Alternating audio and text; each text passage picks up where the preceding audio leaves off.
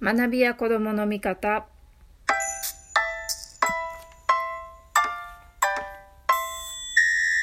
こんにちは。子供の見方こと深松ひ子です。えっ、と今日は午後に収録が一応できております。夜になる前に。素晴らしい。で今日話したいことは生活記録を取るってことですねあのよくある親御さんからの勉強の習慣が身につかないとかですね自己管理ができないとかっていう、まあ、ご相談があるんですけどで勉強習慣を身につけるとかあの自己管理をするとかっていうことの前段階にまず自分の生活を知るってことがあります。なのであの私はですねあの今年の6月まあ5月下旬から6月下旬の1ヶ月間あの入院してたんですね。で退院する時に入院生活ほど規則正しくはできないから規則正しいと自分の日々のバイオリズムが比較できるんです。で昨日の、えーと、お昼の時間もう必ず決まってますから昨日のお昼はあんだけ食べられたけど今日は食べられないなとか、えっ、ー、と昨日のラジオ体操はだるかったけど今日はちょっとラジオ体操行くのが気分があの軽いなとかっていうのが分かるようになってきます。で比較しやすいのでああじゃあ気をつけようとか、えーと、ああじゃあ今日はもうちょっと頑張って何々してみようかなとかってことが考えられるわけですねすいません。で退院したら通常の生活で入院生活ほど規則正しくは過ごせないってことをしみじみと感じて少なくとも生活記録をつけて自分のバイオリズムを知ろうと思って始めました。でそれをすることで例えば基本的な生活の習慣したものを定着させるのの参考にしようと思ったわけです。でもう一つは、まあ、バイオリズムを知る。でそれに合わせて予定を組んだりして自分の体と心に無理のない日々を送るってことですね負担をかけすぎないで送るあの日々を暮らすっていうためにあの私は始めましたなので例えば子供がな勉強習慣を身につけるためとかあと自己管理ができるようになるために自分を知るためにっていうことであれば今から説明する私のえーと、生活記録っていうのはまあ言うなれば体調面というかのためのものなのでちょっと変わってくるとは思います。なので、えーと、子どもの学習習慣を身につけたいとか、えーと自己管理できるようになってほしいとかっていうものについてはまた別途ちょっと違う方法を話しますがこの今から言う方法もあの自分を振り返るっていう意味ではとても役に立つと思うのであのちょっとご紹介をします。で私が、えーと、生活記録をつけてるポイントなんですけどえっ、ー、と西色の矢のと西色の矢のと20項目について毎日丸×三角とか10割で言ったところの、まあ、数字10、うん、とかを、えーと、書き込んで日々を振り返ってます。この項目をちょっとバーっと言いますね。私の項目はとても多い方です。なので、こんなにたくさんやらなくてもいいと思ってます。私のはですね、まず気分。睡眠、食事、入浴、洗顔、歯磨き、着替え、化粧、午前、横になる、午後、横になる。横になるっていうのは、えーと、休憩をするって意味ですね。えー、外出する、人と会う、息子とスキンシップをとる、息子の食事、息子の入浴、えー、料理をする、洗濯をする、豚腹、えー、睡眠導入剤、お通じ、生理の項目で、えーと、チェックしてますね。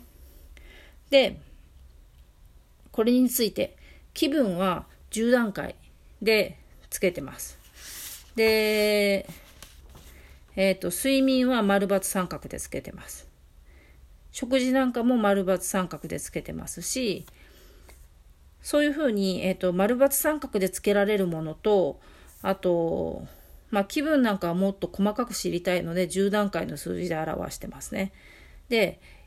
午前横になるとかっていうのは、まあ、午前中のどれぐらいの割合を休憩してたのかってことなので、まあ、これも10段階の割合で表してます。えっ、ー、と、10の日があったり、もう午前中ずっと丸々横になってましたみたいな日は午前中10ですね。で、午前中のうち半分なので、まあ、10時ぐらいまでですかね。すいません。横になってたねなんていう日は、えっ、ー、と、5をつけたりですとか、ちょっとだけ横になったななんていう日は1をつけるっていう感じですね。で、えっ、ー、と、人と会うっていうのは、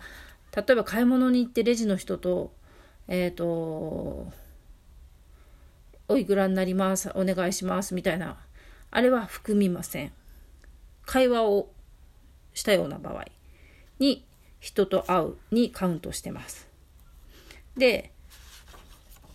えっ、ー、と、まあ、料理は夕飯、主に夕飯ですけど、夕飯作る、作ったかどうかとか、えっ、ー、と、洗濯もまあしたかどうか。で、豚腹については、豚腹を何錠飲んだかなので、これは飲んだ回数でつけてます。で、睡眠導入剤は基本1回しか飲まないので、1回飲む。飲むときは1回だけなので、1か飲まない0か、1か0かですね。で、お通じはお通じの回数を書きます。で生理はただ単に、えーと、生理日1日目2日目っていうのを12345って数字振っていくだけですね。っていうふうにつけています。で、えっ、ー、とつけていて分かることっていうのは分かったことっていうのはですねあの人と連続で会ったりするとその後あのその後の日にはえっ、ー、と午前も午後も横になるの横になる日になってしまうとかですね。3日連続で人と会うとその4日目は人に会わないけれども、えーと、午前と午後両方休憩をとって横になっているとかで料理はしないとかですね料理はできなかったんでしょうねこれ。とかってことが分かりますし掃除もしてないですし豚腹も飲んでいますし睡眠導入剤も飲んでるので結構疲れてるってことですね。なので、まあ私の場合、人と連続で会うのは3日分、3日ぐらい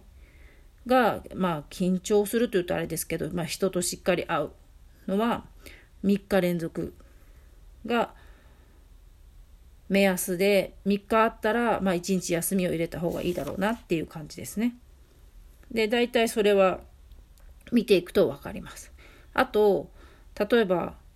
え、ー、と、気分が悪くて入浴ができない日でも、私は洗顔はほぼ毎日してますし、歯磨きも、え、ー、と、毎日洗顔をしてます。えっ、ー、と、うつ病とかになるとですね、この入浴洗顔歯磨きとか着替えとかっていう基本的なセルフケアができなくなってきます。なので、これを入れることで、あの、基本的なことはできてるなっていうことを確認したりしてます。で、えーと、これをつけてみて良かったことはそういう自分の人と会うのは何日が目安何日間が目安で3日間あったら4日目は休むとかあと私の場合は生理開始日から、えーと、15日目経った日もしくは生理になる10日前から、えーと調子が悪くなるっていうことが分かりました。例えば10月先月ですと,、えーと、ちょうど生理開始日から15日とか、えーと、生理になる10日前からですねその前まで気分が7だったのが生理になる10日前になると気分が3に落ち込みます。で休憩時間午前午後も休む時間が出てきたりあと息子の入浴をですねまあ夫に頼んだりとかあの家事ができなかったりとかっていうのがあるのでだいぶこの日は気分も落ち込んでるし体調も悪かったし豚腹2回飲んでるのでまあ確かに気分の落ち込みが激しくて、えーと、調子が悪かったと分かります。でこういうリズムが分かるようになる。でそうするとそれに合わせて予定が組める無理のない予定が組める。で無理のない予定が組めると無理のないことを習慣にすることができるようになります。なので私は、えーと、人に会う習慣を定期的に作るようにしてますがその習慣は、えーと、3日を3日あるのが限度で4日目は休むってことにしてます。でえっ、ー、とあとはまあこそういうのがある日はえっ、ー、と仕事をちょっとセーブするとかってことをやっていますね。あのそういうのがあるっていうのは調子が悪くなる時には仕事をセーブするっていうことをやっています。なのでそういう自分の、えーと、習慣を作るのにもとても役立っています。これぜひあのこんなに項目私はすごく項目多い方です。なのでこんなに項目多くなくてもいいんですけど例えば気分睡眠食事とかですねあとお通じとかだけとかですねあと外出したとか、まあ、自分でこれは自分の中のポイントになるなって思うものを書き出して生活記録つけてみてください是非ともですね。